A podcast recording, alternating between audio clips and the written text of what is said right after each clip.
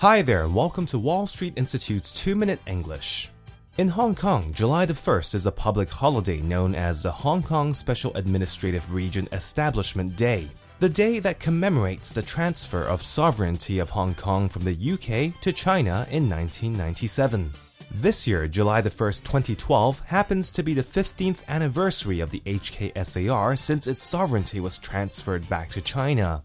The HKSAR government is using the 15th anniversary to look back at the achievements of Hong Kong in these past 15 years, and basically to celebrate and to look forward to the future.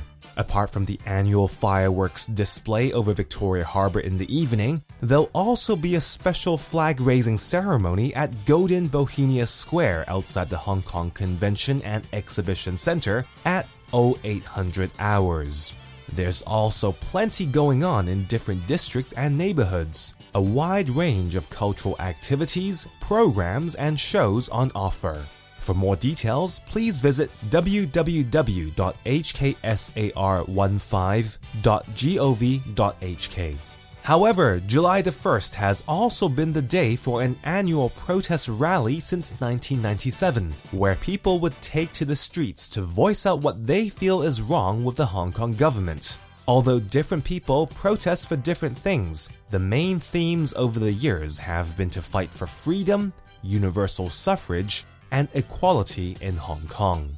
If you live in Hong Kong, you would be aware that many people are not happy with the government for a myriad of reasons. One of them being the increasing wealth disparity between the rich and the poor, and a feeling that the government is not doing enough to solve livelihood issues like housing, food, inflation, and living standards. So, regardless of your view of the HKSAR and what you're going to be doing on July the 1st, I do hope that the next government will do enough to really help those who can't help themselves and make Hong Kong a place known for freedom, equality, and justice for everyone. I hope you have a great day on the 15th anniversary of the HKSAR. Anyway, that's all for this week's 2 Minute English. Bye bye.